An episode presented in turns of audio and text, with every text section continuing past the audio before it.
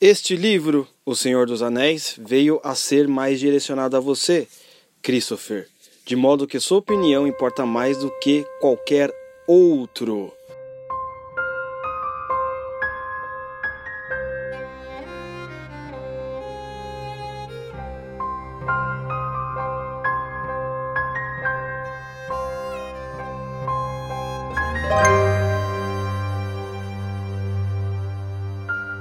Seja bem-vindo ao Oliver Talk, eu sou o Oliver e hoje nós iremos falar sobre a obra do Senhor dos Anéis e principalmente sobre Christopher Tolkien.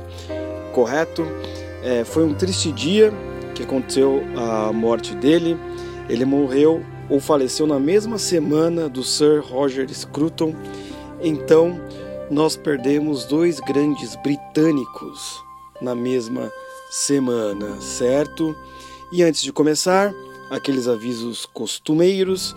Não se esqueça de se inscrever no podcast para você sempre receber ele adiantado e por aí vai. Nós estamos no SoundCloud, YouTube, é, iTunes, enfim, quase todas as plataformas de podcasts que existem. E também não se esqueça de se inscrever no site Ache Cupons. Lá você vai encontrar cupons de descontos e ainda vai ganhar seu dinheiro de volta se usar os cupons ali de desconto para comprar. Óbvio que não é o dinheiro inteiro, mas uma parte você vai acumulando, certo? Você consegue se cadastrar em 7 segundos e vai economizar nas suas compras.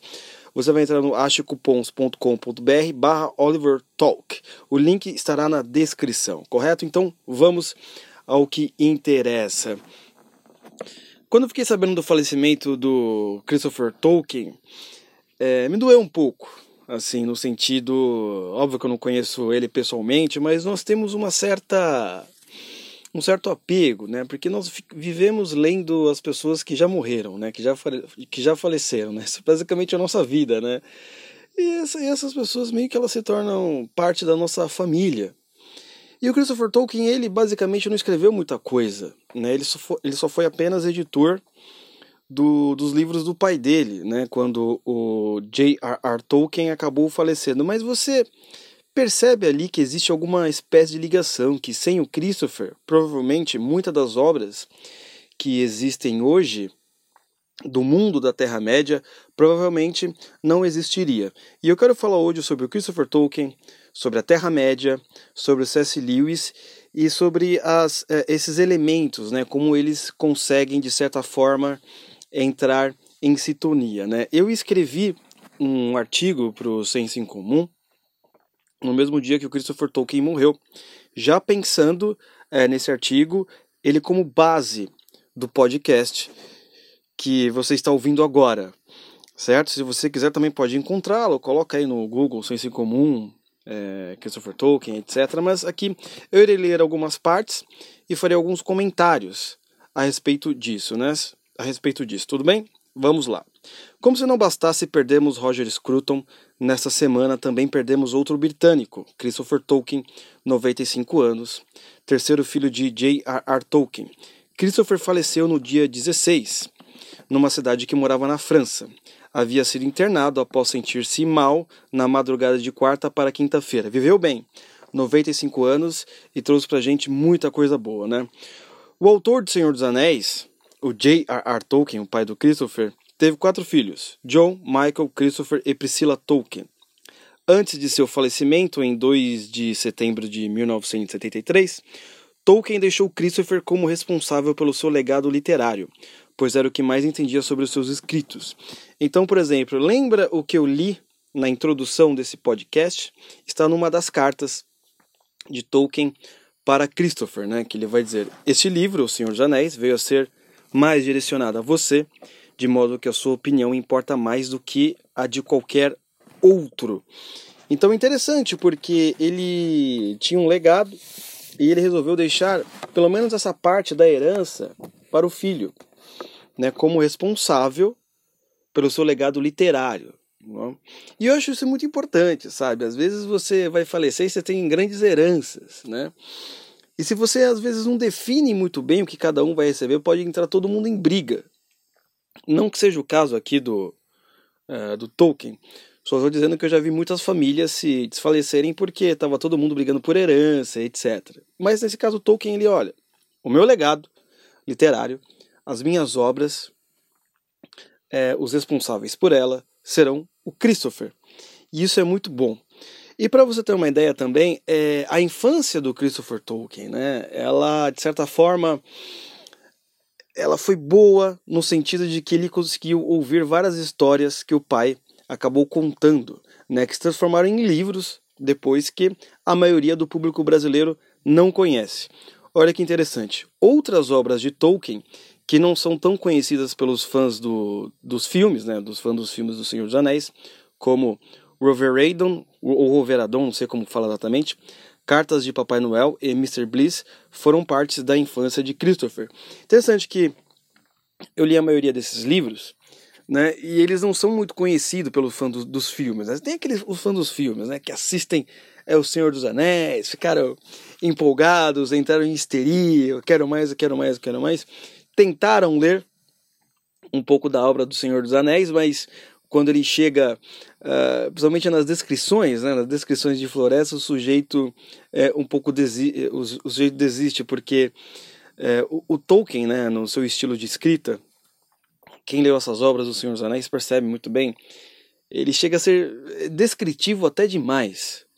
Né? Então, por exemplo, é, é umas três páginas para descrever o sol que bate, é, que reflete na grama que está no sopé das montanhas azuis. Assim, é um negócio assim, é, absolutamente é, é, que demora um pouco para quem não está acostumado com esse estilo de texto. Mas esses, esses outros, por exemplo, esses outros livros que não estão de certa forma dentro é, do mundo, do universo da Terra-média, eles não têm essa é, esse excesso de descrição. Se é que é um excesso, né, para para outras pessoas, isso nem deve ser, deve ser algo é, até bom, né, até normal, etc. Eu achei de certa forma, um excesso. Né? Eu lembro das minhas tardes é, na adolescência, além do Senhor dos Anéis, e uma das partes que eu lembro realmente era, acho que tá lendo alguma coisa da, da, das duas torres, né? O livro As Duas Torres, e tá lá Legolas, o Aragorn, eles dentro da floresta, e aquela descrição assim enorme. E eu falei, meu Deus, como que vai acabar a descrição da floresta, não aguento mais. Não é? Mas assim, tem gente que, que, que gosta. Eu realmente, tirando tira essas partezinhas, eu gostei muito do resto. Achei um ótimo livro. E aliás, isso tem uma história muito boa. É aí, o Senhor dos Anéis, ele foi o primeiro livro que eu comprei com meu próprio dinheiro. Eis a questão. Por quê? É, sei lá. Uh, eu, eu frequentava mais bibliotecas na, na, vamos dizer assim, na, na parte da infância para adolescência. Até porque não tinha dinheiro para comprar livros, né? Então tinha bibliotecas. Bibliotecas elas sempre ajudam nesse caso. E assim, bicho, naquela época, hoje não é tão bonitinho, né? Hoje você vai comprar, por exemplo, a trilogia do, do Senhor dos Anéis e tal, já vem num box lindo, maravilhoso, com com mapa e etc. Né? Agora, para você achar esse livro do Senhor dos Anéis, naquela, naquela época, não sei, uns 20 e tantos anos atrás, não é? Era um pouco complicado, ainda mais quando você, por exemplo, não tinha dinheiro para comprar o, o livro numa livraria. Né? Então, por exemplo, eu tive que ir em três bibliotecas diferentes, né? ali na região do Cambuci, quem mora de São Paulo deve saber do que eu estou falando. No Cambuci, ou às vezes lá na biblioteca da Vergueiro. E biblioteca escolar a gente nunca achava nada sobre isso, né? Não, não, tinha. Biblioteca escolar, na época não tinha Senhor dos Anéis, sabe? Livros de fantasia é, estrangeiro era quase impossível de se achar ali. Era uma coisa assim que você não achava. E então aí eu ia ali nas bibliotecas achando os livros e eu, achei, e eu encontrava só que ele era muito diferente do que é vendido hoje. Né? Então, por exemplo, naquela época, quando você ia comprar. Hoje você compra, sei lá, Senhor dos Anéis, volume 1, A Sociedade do Anel. Né? Já vem ali todo o volume. Naquela época, não. Ou pelo menos as versões que eu conseguia que eu conseguia achar, você tinha eram separados. Então você tinha a Sociedade do Anel, só que tinha o livro que contava a parte, é, vamos dizer assim, do Aragorn, do, dos elfos e dos anões, e tinha o outro livro que contava somente a parte dos hobbits. Então, assim, eram livros separados. E o português é interessante porque quando eu li, na época, a tradução era. Até os nomes próprios eram aportuguesados. Então, Gandalf era Gandalfo, né? Essas coisas também, né? Gandalfo, assim. E aí eu achava, eu não deixava de ser uma aventura lá, na, na, quando eu tinha por volta de 14 anos, era uma coisa assim. É, que eu lembro com muito carinho, também era um pouco cansado. Ficar andando de biblioteca em biblioteca para achar esses livros é uma coisa extremamente interessante, né? Aí eu lembro que quando eu fui comprar a primeira obra do Senhor dos Anéis, né, eu estava trabalhando, né, ali já tinha por volta de 15 anos, eu tinha um nosso amigo lá da escola, e ele começou a trabalhar, né? Ele começou a ter um emprego. Ele estava entregando um panfleto. Ele chegou assim pra gente e disse: Olha, meu, é o seguinte, cara, tô entregando um panfleto e o cara tá me pagando 50 reais por semana. Né? E aquilo, meu, pra gente era muito dinheiro. Ainda é dinheiro. Por isso tem que ajudar a gente no apoia-se. Ainda é dinheiro. Assim, nossa, 50 reais, cara. É, 50 reais por semana tal. Eu falei, quero entrar nisso daí também. Entrei, né? Só que aí que aconteceu, era alguma coisa de dentista, né? Não lembro exatamente. O sujeito ele ele acabou não dando certo, não tinha mais dinheiro para pagar, mas enfim, só consegui receber só uma semana de, de, de salário ali, os 50 reais. Os, os incríveis 50 reais. E eu lembro que eu fui num sebo e eu consegui achar é, o livro da, do Senhor dos Anéis, o volume 2, porque o volume 1 um e o volume 3 não tinham não, não, não tinha lá. E era pra 25, e a arte da pechincha consegui por 15 reais ainda. Isso marcou a minha vida. Pô, finalmente comprei aqui meu primeiro livro, Senhor dos Anéis. Né, isso me marcou bastante. Então, por exemplo, com a morte do Christopher, e me lembrou bastante coisas da minha infância. Né? E eu acho que a maioria do, dos leitores do Senhor dos Anéis, infância, não, da adolescência também, é, descobriram na adolescência ou há muito tempo atrás. Né? Tudo bem, tem as pessoas que descobrem é, quando adulto ou, ou, há pouco tempo, mas quem, por exemplo, descobriu essa literatura na adolescência, você tem é, é, um, um, um, certo apego. Né? Então, por exemplo, eu lembro que eu tentava me imitá-lo na escrita também, fazendo aquelas descrições, né? O dragão de fogo, de olhos azuis. Não, isso aí é Yu-Gi-Oh! Não. Mas enfim, essas descrições, ele tava escrever. E eu lembro que na época uma galera me chamou pra. Ah, meu, você escreve. Sua escrita assim é boa pra gente jogar RPG. Né, RPG de, de live, que a galera diz, né? Que é tipo uma espécie de teatro, porque nunca foi. Eu até fui, eu lembro que era numa biblioteca, a gente ia passar da meia-noite às seis da manhã. Inclusive, antes estava tendo um evento do Zé do Caixão, né? Não sei se você conhece, né? Para quem é um pouco mais antigo, né? Zé do Caixão. E a gente participou do evento, né? Ele tava dando uma palestra, alguma coisa assim, e começou, né? A gente começou a jogar um, um jogo de RPG, né? Cada um tinha um personagem. Aí eu não tive uma boa experiência, achei o pessoal muito estranho. Eu já não me achava muito normal, mas achei o pessoal muito mais estranho do que eu. Não é? A minha amiga tinha me chamado de novo para ele falou: Olha, não sei, a galera é meio estranha, parece que está sempre fora da realidade, assim. Ela falou, é, você não tem uma boa experiência, mas nem todo mundo é assim. Eu falei, é, pode ser, pode ser. Mas enfim, continuando o texto. Então, é, quando saiu a trilogia de O Senhor dos Anéis, dirigida por Peter Jackson, os novos fãs queriam mais filmes e séries sobre as aventuras na Terra-média. No entanto, Christopher Tolkien não liberava os direitos autorais para que outra adaptação pudesse ser feita. Nessa época, eu acompanhei, de certa forma, é, o, o que aconteceu. Eu lembro também quando assisti, é, eu fiquei assim, uau, né? Nunca imaginava que alguém conseguiria reproduzir, de certa forma, aquele universo. Né? Até porque você sabe que conversão de, de mídias é muito difícil, de livro é, para filme, ou de jogos de videogame para filme, é muito difícil quando você. Porque são, são perspectivas, leituras diferentes. Poucos é, livros que viraram filme tiveram uma certa, é, uma certa adaptação realmente boa. Mas nesse caso faltou muita coisa é, no filme do Senhor dos Anéis, mas também, meu, é, por um, por um lado é o seguinte, se os caras fossem escrever tudo que tivesse no, no, no livro, o filme ia ser, sei lá, 200 horas de filme, o negócio é, é muito grande. Tudo bem que depois lançou o DVD, é, com a versão estendida e tinha mais, tinha mais tempo, cara. Era um negócio. Nove horas de filme, muito mais do que isso. Eu me divertia aquilo, achava que era um negócio assim. Os meus amigos achavam um negócio assim, extenuante. Eu falei, nossa, que muito louco. Cara, a gente é.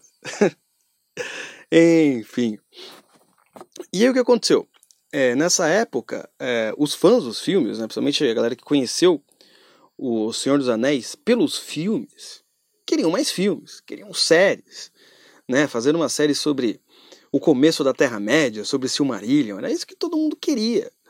Não é só que o Christopher Tolkien não liberava os direitos autorais, por vários motivos. Né? Em primeiro lugar, o motivo que ele tinha é que o, o a obra do pai fosse é, corrompida, né? ou vulgarizada. Vulgarizada é um termo melhor. Né? E também ele disse que o, o Senhor dos Anéis ele achou um filme chato. Aí pronto, aí os fãs dos filmes, ah, não sei o que, começaram. A mídia então é que estava celebrando o filme com, com não sei quantos Oscars. Achou o cara ridículo, ranzinza. É uma coisa impressionante, mas na época eu acompanhei. O sujeito não liberava mesmo. Né, lá por volta de 2002, se eu não me engano. Quando saiu as coisas, né? Mas enfim, ele teve lá suas, seus motivos, né? É, então, é, o filho de Tolkien foi acusado de ser chato, ranzinza, implacável, amargo e solitário, pela mídia e pelos fãs que apenas conheciam os filmes e o execravam por ter dito que a obra dirigida por Peter Jackson era chata. Recebeu então uma enxurrada de difamações. Né? Então, continuando aqui o texto, depois dessa polêmica, conseguiu vencer um processo contra New Line Cinema, produtora de O Senhor dos Anéis, que não lhe pagara conforme o combinado. Olha só, foi isso que aconteceu também. Todo o dinheiro recebido advindo do processo, 24 milhões de dólares, foi para Tolkien Trust, uma instituição de caridade que ajudava universidades, Cruz Vermelha, Cruz, a Cruz Vermelha, fundações médicas e beneficentes ao redor do mundo. Então isso é muito interessante, porque a The Online Cinema também né, deu, deu uns calotinhos aí. Ah, então eles demoraram muito tempo para receber é, esse dinheiro e eles acabaram recebendo, né? A família do Tolkien doou grande parte para a Tolkien Trust, né? Então isso é muito interessante porque é, você percebe o espírito de caridade nele. Ele simplesmente poderia ficar ricaço com todo o dinheiro, né? Já que ele herdou tudo do pai, mas não, ele re também resolveu fazer doações. Né? Então isso é muito importante, principalmente para quem quer, de certa forma, seguir a vida intelectual, acha que não precisa é, fazer caridade, etc, etc. Né? Isso tem um elemento muito importante, né? porque às vezes a caridade ela faz com que você é, fique dentro da realidade das pessoas. Às vezes você só fica na, nas ideias, não é na abstração. Então você já conheceu algum tipo de sujeito assim, né? Que é, só vive no mundo das ideias e a realidade dele ali ao redor se destruindo totalmente. Né? Ah, aqui no mundo das ideias, oh, mas tem uns boletos para pagar, você não quer trabalhar? Não, não, não posso, eu tô aqui pensando em Sócrates. Ah, legal. Né? Então, oh, então, mas assim, pô, você não quer trabalhar de Uber? Não, porque Uber também, né? Dá uma graninha. Não, não posso. Isso não faz. Eu sou um escritor renomado e etc. Ah, legal, legal. Pô, tem pessoas ao seu redor que está sofrendo, que está com necessidades, é, assim, um tanto quanto perigosas. É, você poderia fazer uma doação do gênero? Ah, não, não adianta. Tá então, muitas vezes, você pode até ser uma pessoa extremamente inteligente, mas totalmente é, fora da realidade ao seu redor.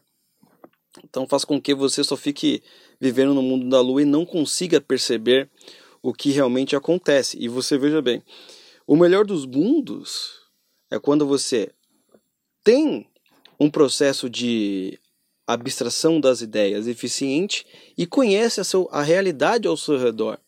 Né? Você consegue unir os dois fatores. Não fica separado, né? ao ponto de você ser alguém que só vive no, no mundo da lua.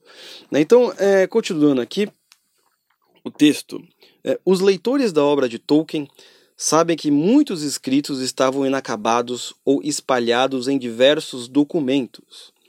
Christopher fez um trabalho meticuloso em ajudar e articular estes escritos póstumos do pai e lançá-los.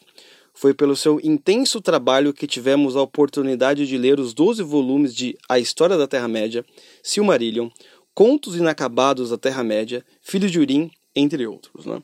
Então, para quem não conhece esses livros, eles funcionam mais ou menos assim. Você tem o universo da Terra-média que foi apresentado no Senhor dos Anéis e no triste filme, o desastroso, desastroso filme O Hobbit. Só que você também tem esses outros livros, né? A História da Terra-média, Silmarillion, Contos Inacabados e etc, etc, etc. Que expandem o universo e explicam certas coisas que dificilmente você vai perceber né, no filme. Então, por exemplo, quem leu Silmarillion sabe né, como foi criado o mundo. O mundo foi criado através de, Uru, de Eru, e por aí vai. Tem detalhes extremamente importantes, por exemplo, como Gandalf no filme não fala, mas esse Silmarillion está lá. Ele também tem um anel do poder. Muito interessante, aí tem uma explicação, como ele, como ele teve, quem é Gandalf, não é? E por aí vai. Tem várias explicações e várias histórias é, que explicam ali. Né, a história da Terra-média, então contos inacabados da Terra-média, todos esses livros extremamente importantes para, para entender o universo, foi o cara que editou, velho. Ele editou. E assim, não foi um, não tava tudo pronto, não tava tudo preparado. Você imagina, cara, tava tudo espalhado, jogado em diversos arquivos e documentos. E assim, você, ele teve que elaborar o negócio, ele teve que olhar, mas espera aí, essa página aqui, ela faz sentido com qual outra página?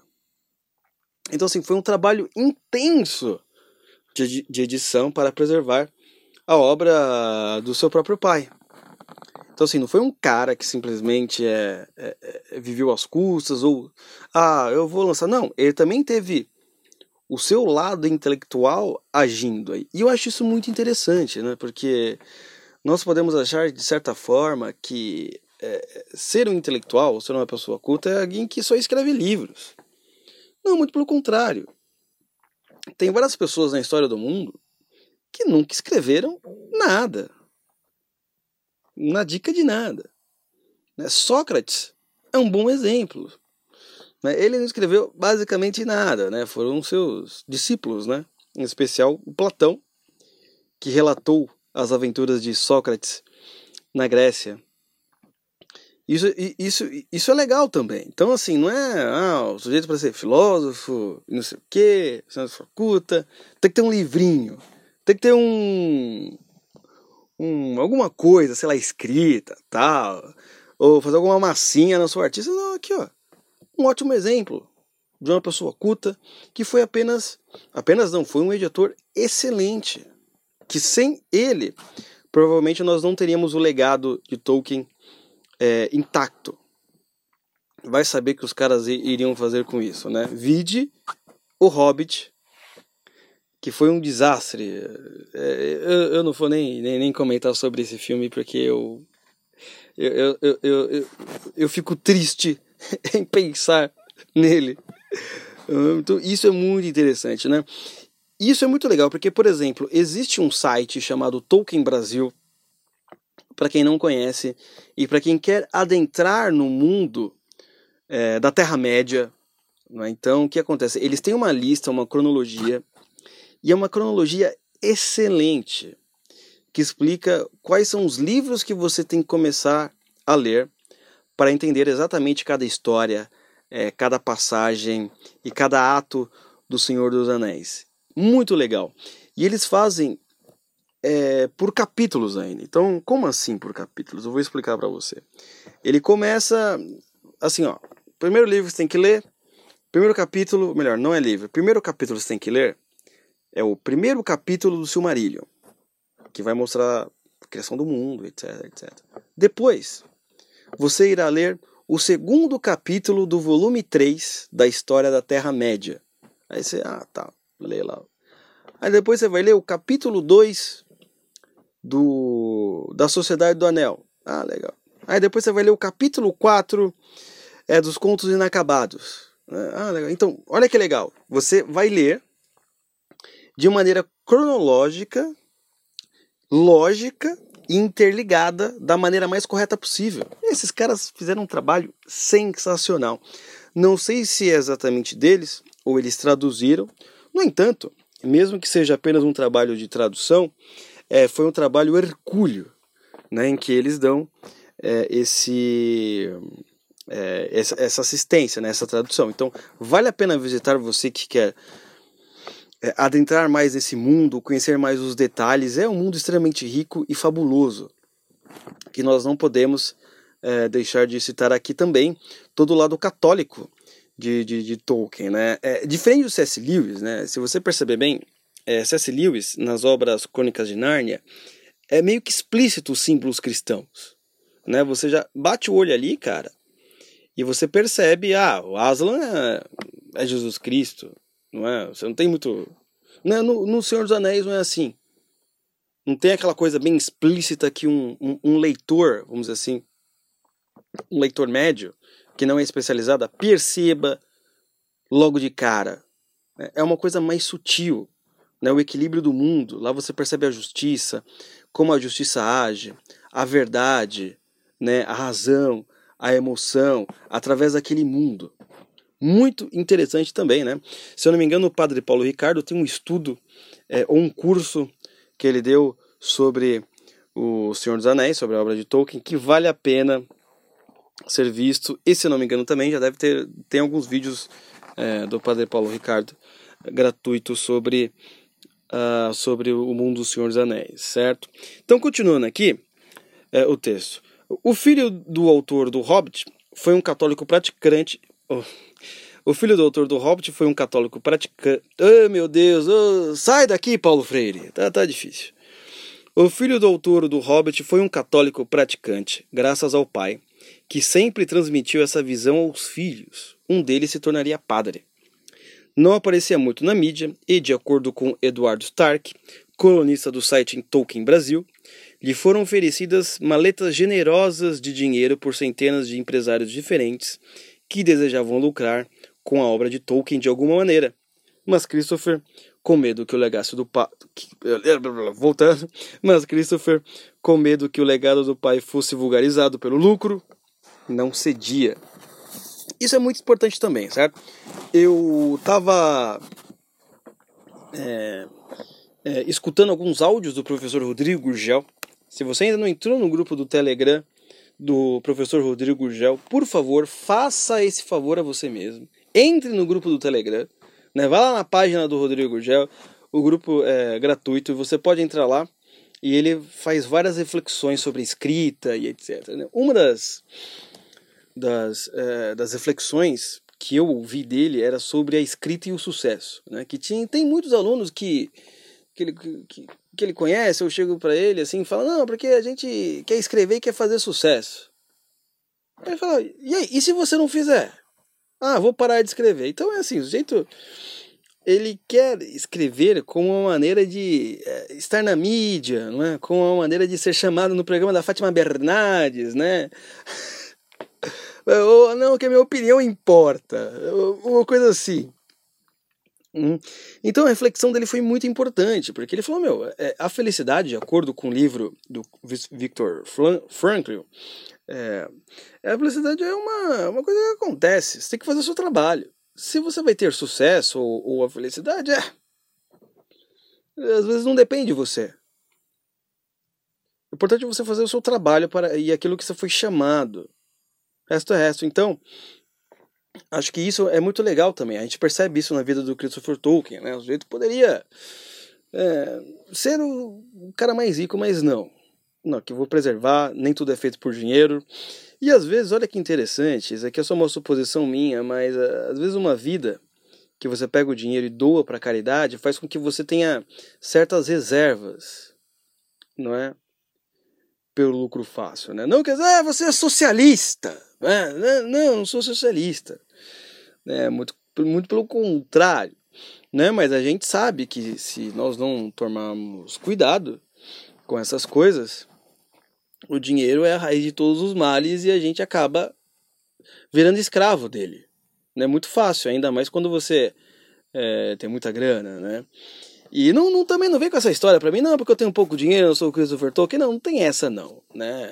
É, sua mãe aí, quando também não tinha muita grana, comprava as coisas para você, né? Ela poderia falar, ah, não, compra aqui o chocolatinho para mim, você, meu filho, fique sem. Quando você estiver trabalhando, você é, que compra. Não, ela também já trabalhava um pouquinho mais para dar uma graninha, né? Então, é sempre bom. Às vezes a caridade não, não precisa ser feita necessariamente com dinheiro.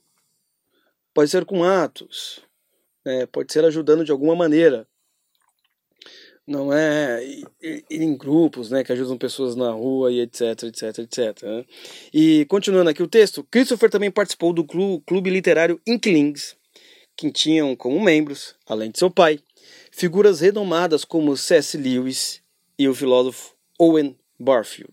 Isso é muito interessante. É, esse era o ponto que eu queria chegar no, aqui no podcast com vocês e que no, nos vai levar a alguma série de reflexões. Primeiro assim, olha que interessante, Inklings, não é? Você tinha protestantes e católicos é, conversando sobre literatura, sobre filosofia, sobre teologia e por aí vai. Né? E uma curiosidade muito interessante, né? Porque o Tolkien, que ajudou muito para C.S. Lewis sair do ateísmo, ele era ateu, e Tolkien influenciou, né? Ele já era, o Tolkien já era um católico praticante e Tolkien é, meio que tirou essas ideias do, do, do Lewis para ele virar um cristão. Só que Tolkien Tolkien era católico. E C.S. Lewis ele não virou católico, né? Ele virou protestante, acabou entrando para igreja anglicana. E, e isso, isso é uma coisa fascinante, porque de certa forma, eu acho que a semente católica de, de, de Tolkien não saiu de C.S. Lewis, né? Por quê? Qual é o embasamento que eu tenho? Né? Eu li um artigo, que eu não consigo é, lembrar o nome agora, mas ele estava em inglês na época que eu li, deve estar nos meus arquivos, depois eu procuro, de uma série de personalidades e uma série de pessoas que entraram na Igreja Católica por causa dos escritos de Lewis. Olha que interessante, porque a ideia mais básica era de que, assim, ah, já que o Lewis é protestante, então, assim, ele tinha que levar para a igreja protestante. Também levava. Só que, assim, nós temos, assim, é, uma série de pessoas que foram ajudadas a entrar na igreja por causa de C.S. Lewis. E assim, é uma coisa que, se você pensar de certa forma, é quase que inimaginável na, no imaginário brasileiro, no imaginário religioso, pueril do brasileiro. Né? Nosso imaginário é, é, é esse: é, é o chuta-santo versus o idólatra. Não é ah, o chuta-santo ali. ah lá, você é idólatra e não sei o que. É isso, das redes sociais é isso. Não é verdade? Dificilmente nós vemos um clube, não é? Igual em Klings, que você tem é, figuras como essas, né, juntas, sem qualquer tipo de ecumenismo. Por exemplo, ah, eu vou fazer uma igreja aqui, igreja cristã das cristãs. Aí vai estar todo mundo lá é, católico, evangélico, ortodoxo, coopta, né?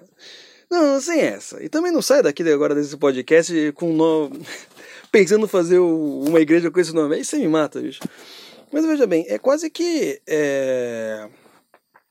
é meio difícil no nosso imaginário pensar que um evangélico, não é, pode influenciar que tantas pessoas entrassem na igreja católica por causa dele.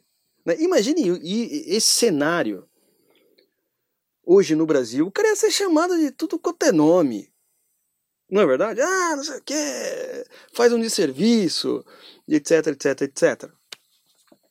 E por aí vai. Mas é, é muito interessante, isso faz com que a gente pense sobre o nosso próprio estado é, enquanto cristãos no Brasil. A gente percebe que as nossas conversas é, são sempre muito rasteiras. Nada assim que chegue no nível desses caras. E também nós temos uma diferença, né? É, se a gente pensar né, na, na história assim da, da, da do, do, dos cristãos é, que atuam na, na, na, vida pública ou na discussão pública, por assim dizer, né? jornalistas, escritores e filósofos no Brasil, se a gente analisar, é, você tem muitos é, católicos, né? tanto no passado, mais no passado, hoje a maioria que está na mídia nem é tão católica, são tudo meio New Age, né? Neobudista, que, que dizem aí, né?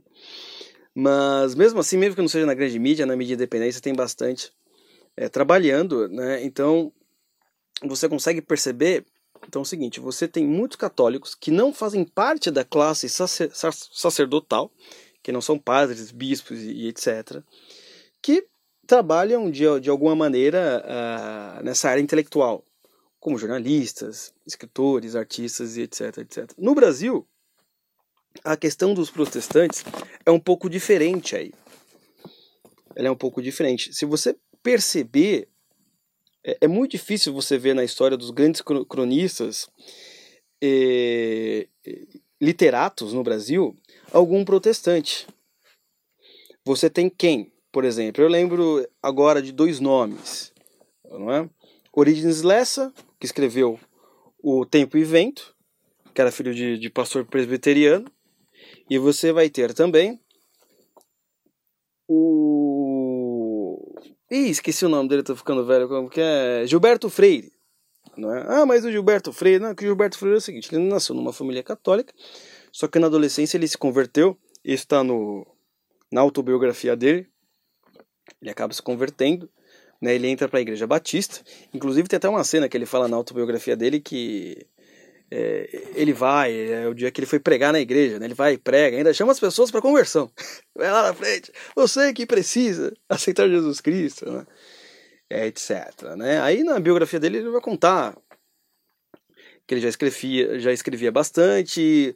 Vamos dizer assim que lá por volta dos 40, entre os 30 e 40 anos, ele começa a flertar um pouco com os místicos espanhóis católicos, né? Mas o problema é que a biografia ela termina aí, né? Não vai até o fim da vida dele como é autobiografia, né? Então, no fim das contas, eu não sei qual. No final, o que, que ele. Se ele continuou protestante, se ele virou católico fervoroso ou se não virou nenhuma das coisas. Não é? Mas enfim, vamos dizer que de certa forma Gilberto Freire. Não é? Você tinha. E você pode ter um, um nome ou outro, mas. Enfim, de qualquer forma, você percebe que é, o número de protestantes leigos que participam da intelectualidade brasileira são poucos. Né? Normalmente, o que, que você vai ver? Né? Você vai ver que quando você tem um livro de filosofia, de, de sei lá, de literatura, literatura ou crítica literária, vamos dizer assim, né? Ou de teologia, não sei o que, normalmente o sujeito ele já faz parte da classe sacerdotal.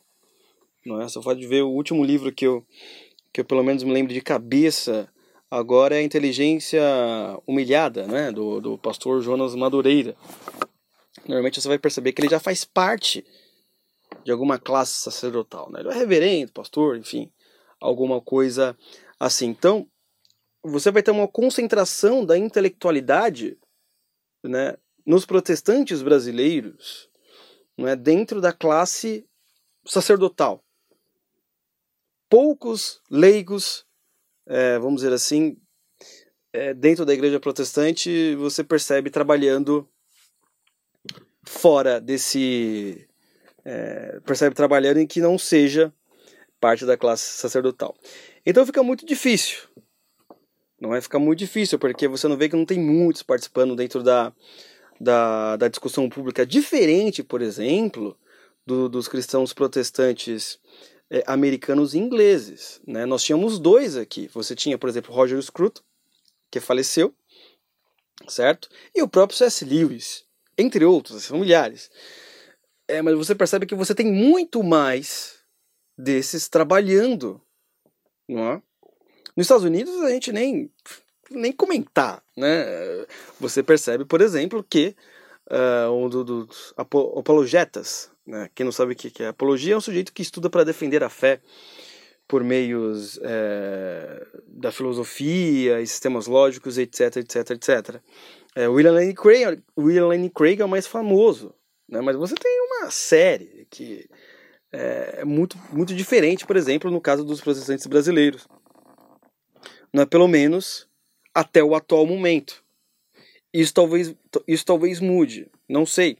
Mas o que a gente percebe é que é o seguinte: você, no Brasil, você tem os leigos católicos participam muito mais da discussão pública do que os leigos protestantes. Normalmente, quem vai participar serão os protestantes que já estão dentro da classe é, sacerdotal. Então, então concluindo, né, eu expliquei tudo isso, ah, você está viajando? Não, mas é, é interessante, porque é, existe uma aliança informal aí entre católicos e evangélicos. É porque as pessoas justamente elas não sabem, porque é uma aliança informal. É? Então, assim, você vai ter, é, vamos dizer assim, dentro da mídia independente, e principalmente em, dentre os alunos do Olavo de Carvalho, é muita gente trabalhando junta, ou melhor, muita gente trabalhando, às vezes, não trabalhando de maneira é, unida, não que eles, não que eles sejam brigados, mas, mas sem, sem, sem um plano, sem uma estratégia, e eles são de é, religiões diferentes. Eu acho que se isso realmente acontecer, vai vir agora é, com essa nova geração. Então você tem muitos assim, né? É óbvio que você vai ter muitos católicos, você tem muito protestantes, só que eles são mais low profile, assim, eles ficam mais na deles. Os caras, você ficam um pouco mais na dele e, e, é engraçado, né? Porque hoje você tá vendo é, uma conversão, ou já estava tendo bastante, né? Uma, uma conversão de protestantes para o catolicismo. E um pouco tempo atrás você estava vendo uma conversão muito grande de católicos para é, não, católicos para o protestantismo. Né? Mas muito mais interessante que isso, hoje eu percebo, pelo menos dentro do meu círculo, dentro do meu círculo, muitas pessoas se convertendo ao, à, à igreja ortodoxa. Não é? A igreja ortodoxa. É porque não tem estatística do IBGE que fale sobre isso. Mas assim, é impressionante a quantidade de gente que eu, eu simplesmente conhecia, católico evangélico, não sei o que, passa um tempo, vou encontrar os outros, ah, hoje eu sou ortodoxo, uau, uau! Sim. Então é impressionante. Né? A quantidade de gente que eu estou conhecendo que está entrando para a igreja ortodoxa. Eu só não conheci ninguém que entrou para a igreja copta ainda, mas não é, isso é muito interessante. É impressionante, né? E assim, o que a gente pode concluir com tudo isso? Não é que assim, a gente tem que aprender muita coisa ainda a como lidar com tudo isso e quem sabe um dia ter um clube igual o Inquilinos. Que a gente é, saia do espectro, né, chuta santo e idólatra e converse sobre coisas que realmente importam, né? Criem, criem as suas literaturas, tenham conversas assim, que saiam de lá mundos como Crônica de Nárnias, e coisas relevantes, não é? Eu me lembro muito bem que nesse mundo, é, um tanto quanto religioso, é, eu gostava de assistir, por exemplo, os debates do William Lane Craig enfrentando os neos ateus, né? Richard Dawkins, né? Toda, toda essa galera. É, o cara comia o, o, o, o cara comia o pessoal com farinha, né? é uma metáfora.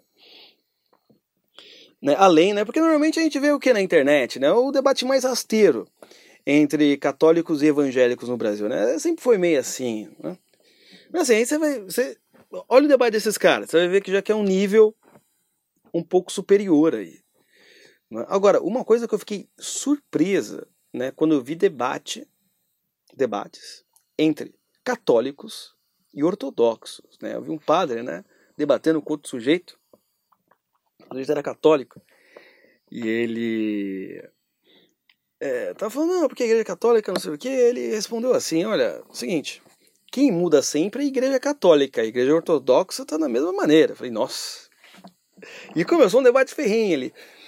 E é interessante, porque eu nunca tinha visto argumentos é, de católicos e ortodoxos. Normalmente a gente vê o, os argumentos mais banais, né, entre é, evangélicos e católicos na internet, mas ver ali ao vivo, né?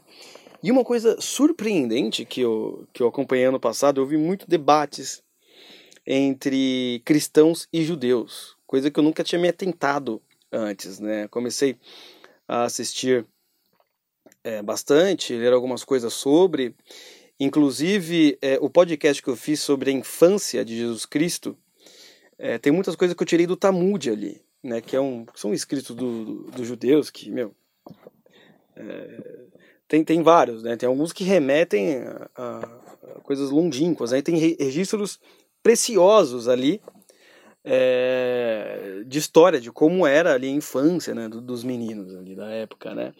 E é uma coisa impressionante, né? Eu nunca parei para pensar assim o que, que os judeus achavam de tudo isso, né? Quais são os pontos argumentativos, né? E naquela hora, quando eu vi ele, me senti, eu me senti um total ignorante, para ser sincero, né? Porque é, é um lado, é um ponto de vista não é que você não para para pensar. Todo mundo aqui, acho que você está ouvindo, você já já parou a pensar num ponto de vista católico evangélico, né? Ortodoxo, você talvez. Judeu, quase ninguém. Uma minoria. Óbvio que eu não estou incentivando que você entre nesse mundo, né? Mas assim, eu realmente fiquei assim, é, pô, eu preciso aprender mais, porque realmente eu não sei muita coisa. Né? Eu gosto de me sentir um pouco assim ignorante, que você você começa a estudar mais para ver se você está certo, se está errado, né? É uma coisa assim extremamente interessante. Mas de qualquer forma, é, eu estava falando justamente sobre isso, deu, uma, deu uma volta aqui para falar sobre o Clube Inquilins, né? em que você pode ajuntar pessoas de vertentes diferentes do, do cristianismo, ou quem sabe é, judeus também. Aliás, tem muitos judeus entre nós é trabalhando na nossa mesma causa, escrevendo, fazendo podcast, etc. Não é? E num clube que possa realmente aflorar, né, produzir realmente coisas boas. E eu acho que isso já acontece de maneira informal, né? Porque para ser formal, é, seria necessário realmente as pessoas encontrarem fisicamente, ter um instituto, etc. Mas de maneira informal, todas essas pessoas já estão trabalhando juntas. Então, é aquela coisa, só, um, só falta um passo para alguém criar isso, né? E assim, desse clube saiu pessoas grandes e grandes pessoas participavam. Que sabe, também aqui no Brasil, é, venha ter algo desse tipo, ou, é, ou, ou já existem e nunca me convidaram. Pode ser também, né? Tem essa também, né? O excluído. Né? E saia pessoas também da, da, dessa mesma estatura, né? E, que eu acredito que no Brasil já tem pessoas é, do mesmo nível, só que elas são, estão ali. Então, né, bem low profile. Né? Então, concluindo o texto, nesta semana, ou melhor, semana passada, né, perdemos dois britânicos importantes para a história do mundo. Roger Scruton partiu, deixando o mundo mais belo, e Christopher Tolkien, graças ao seu trabalho extenso e meticuloso, ajudou a eternizar a obra de seu pai.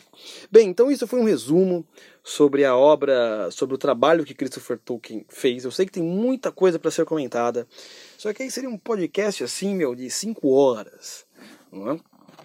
Então, claro, né, não esqueça de entrar na, na, na loja do nosso Imperador Romanini. Lá ele tem roupas, canecas, e ele tem uma parceria com brasileirinhos excelente. Você vai ver ali, ali a roupa do, oficiais dos brasileirinhos. Se você nunca viu um vídeo, vá ver agora é ali da Romanina Império e também várias roupas legais nesse estilo aí da capa, ele, ele que faz as capas aqui do podcast, né? E também não posso esquecer de dar um aviso, né? Luiz Alcides, ele é um amigo nosso aí, eu conheci ele nas épocas da, da Santa Generosa, que o Rodrigo Gurgel é, ajuntava uma galera boa para fazer palestras e a gente se, se reunia lá. Luiz Alcides, ele é um rapaz muito é, fervoroso na fé e ele está trabalhando num instituto e ele está precisando de ajuda de vocês, certo? Eu vou aqui é, ler o que ele me passou, né? Ó, o Instituto Antônio Royo Marim é formado por famílias católicas de São José dos Campos que, inconformadas com as opções disponíveis e com a própria situação da educação no país, se uniram para estudar e abrir uma escola que atenda às exigências de uma educação católica Estamos nos últimos detalhes para a abertura do Colégio Mater Puríssima em fevereiro de 2020. Um dos requisitos que nos faltam é o parquinho, com seus escorregadores, balanços, gangorras, caixas de areia e etc. Entre os equipamentos orçados, mão de obra, pintura e materiais, estimamos um gasto de 10 mil reais. Para atender o cronograma, vamos assumir essa dívida imediatamente, mas fizemos esta vaquinha para poder pagá-la até meados de fevereiro. Gostaríamos de pedir a sua ajuda, seja com uma contribuição, seja com a divulgação para o seu público. Contamos também com a sua oração, para que possamos seguir contando com a providência divina que não nos tem faltado até agora. Então é o seguinte, nosso amigo Luiz Alcides, ele está trabalhando com esse instituto e ele precisa da sua ajuda. E eu acho que assim, ela é essencial. Falamos aqui de caridade, né? ah, mas eu não sou católico. Falamos de C.S. Lewis. Isso aqui vai ser essencial, meu filho. Ou você quer que existam mais comunistas no mundo, mais progressistas, enchendo o seu saco. Ajuda os caras, né? Faça que nem C.S. Lewis. Né? Pô, vai ser bem melhor do que você simplesmente. É, não, é, os caras são de outra religião, os caras são, são idólatras, né? E é, tá, ok. Tá ok. Então aí, você vai ter mais comunistas, mais pessoas pró-aborto, mais pessoas é, que vão querer fazer leis que querem prejudicar a igreja, a fé, que podem inclusive despertar a perseguição cristã simplesmente porque você fica, ah, não, porque Idolatria, idolatria. Para com isso, meu amigo. Né, acabamos, acabamos de ver aqui o exemplo do Lewis. E eu acho que ele não deixaria de ajudar essas pessoas. Então, pelo que eu já vi, tá? O Luiz Alcides, ele me passou isso daqui em dezembro. Só que eu tava de férias. Eu não. Eu acabei falando, olha, desculpa, só vou conseguir fazer no podcast de agora. Mas assim, pelo que eu já vi, a meta já bateu. Tá? Eles já bateram a meta, mas não custa você doar mais, justamente porque aí eles vão poder comprar mais material de qualidade. Correto? Isso é muito importante, eles precisam da ajuda de vocês. E o link para ajuda vai estar aqui na descrição do podcast. Você clica lá e vai estar a descrição e também tem o nosso Apoia-se, que vocês já conhecem aqui para ajudar a gente, né, no nosso trabalho, né? É, quando você ajuda, você reconhece que nós estamos é, tendo um ótimo trabalho e você ainda ganha uns brindes ali, né? Que a gente fez, é, que é podcasts exclusivos que a gente lança pelo menos um por mês e a nossa revista também Cronos com a cronologia. Então, por exemplo, se você quer saber todos os livros que nós usamos, inclusive comprá-los, vai estar na revista. Né? Lá a gente coloca tudo, a gente sempre lança ela uma vez por mês. E nós já estamos no segundo volume. Nesse volume nós chegamos no podcast 16, né? Então você tá vendo que a gente vai demorar um pouco, mas a gente está acelerando bem, né? Então, se você for assistir os podcasts anteriores, lá vai estar é, toda a nossa bibliografia com os livros para você deixar sua biblioteca maravilhosa e inclusive ainda tem um artigo exclusivo que a gente sempre coloca para você, porque é uma revista, né? Não tem artigo sem revista. E também os textos, é uma revista muito bonita, vistosa, cheia de, de imagens, né? E outra coisa, também o André agora está voltando de férias. Eu dei para ele 30 dias de férias, nossa, poderoso, né? dando férias para as pessoas. Né? Dei para ele 30 dias de férias, ele está voltando com força total e esperamos que vocês agora possam acompanhar a gente no podcast. E infelizmente, né, Roger Scruton faleceu e eu estou fazendo esse podcast também com o falecimento porque eu não, de, não poderia deixar de falar do Christopher Tolkien, que de certa forma ele foi um dos responsáveis pela minha infância não ser uma infância imbecil, né? né? Por ter me transformado num progressista louco, ok? Então, muito obrigado e até a próxima.